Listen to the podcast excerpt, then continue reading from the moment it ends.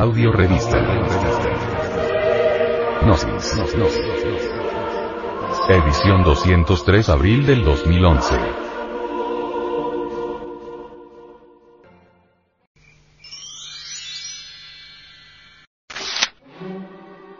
Audio revista. Audio revista. Gnosis. Gnosis. Gnosis. Edición 203 abril del 2011. Conclusión. Este tema de educación sexual, sin duda alguna, es un tema bastante embarazoso y provoca grandes discusiones obvias entre las gentes que condenan o alaban, rechazan o elogian un sistema o una ciencia, sin antes tomarse el trabajo de examinar, analizar, estudiar, practicar y experimentar. Pero lo más doloroso, es que los llamados sexólogos no conozcan absolutamente nada sobre la energía sexual, sobre esa fuerza creadora que nos instaló aquí, en el tapete de nuestra presente existencia. Médicos, paramédicos, sexólogos, científicos en este tema, etc. Únicamente conocen la anatomía y la fisiología de los órganos sexuales, pero no la fuerza creadora que vibra a través de ellos. Por eso afirmamos que es doloroso, pues el desconocimiento de esta energía por estos doctos los lleva a cometer los más terribles delitos de orientar equivocadamente a los niños, a los adolescentes y jóvenes metiéndolos por los vicios más horripilantes como son la masturbación, abuso sexual, fornicación, adulterio, relaciones prematrimoniales, homosexualismo, lesbianismo, etc. Estos doctos desconocen absolutamente lo que es la energía sexual y de cómo crea en lo físico, en lo químico, en lo anímico, en lo espiritual, etc. En la página web de esta Asociación de Centros de Estudios Gnóstico, podrá encontrar usted, caro oyente, la Biblioteca del Sexo, donde tratamos temas alusivos al poder creador de esta sagrada energía.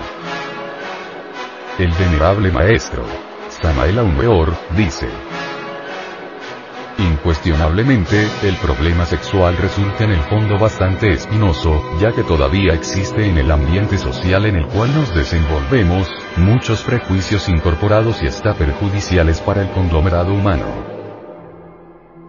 El sexo en sí mismo, como dijera Pedro, el apóstol, es piedra de tropiezos y roca de escándalos.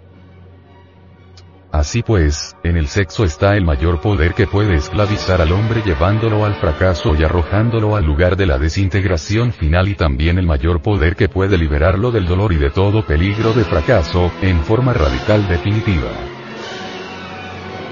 No hay duda que las personas comprensivas, estudiosas, inteligentes, podrán extractar grandes beneficios del estudio de esta temática.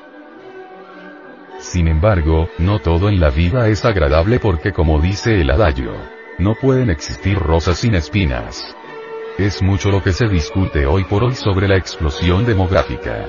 Se han inventado un sinnúmero de medios de patente, que en vez de beneficiar a la mujer, la llevan al borde del precipicio social, al fracaso y quebranto de la salud y en la mayoría de los casos a la muerte.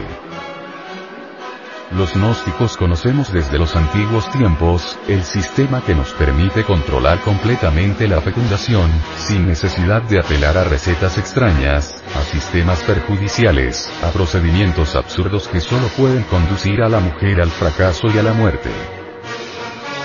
Actualmente el cáncer se multiplica por todas partes debido precisamente, en gran parte, a toda esa variedad de píldoras anticonceptivas, instrumentos de toda especie, aparatos y procedimientos importunos, equivocados y crueles que abundan por aquí, por allá y acullá. Realmente, en el semen está contenida la personalidad humana, pues el semen es el astral líquido del hombre y toda unión sexual es por este motivo indisoluble. Por eso, la iglesia gnóstica se ocupa especialmente por el sexo.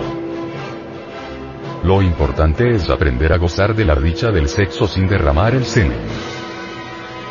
Así como hay canales para derramar el semen, así también existen en el organismo humano canales para transmutarlo, para subir su energía a la cabeza. Hay que aprender a reemplazar la pasión animal por la fuerza del amor.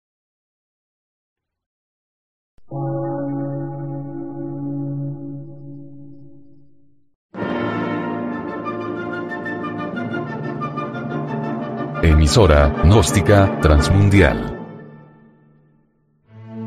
Por una nueva civilización y una nueva cultura, sobre la faz de la Tierra.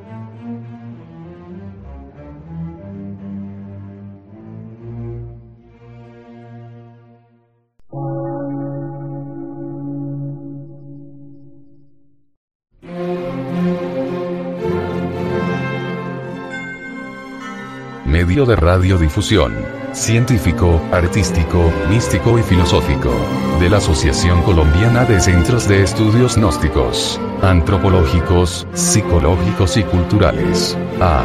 C.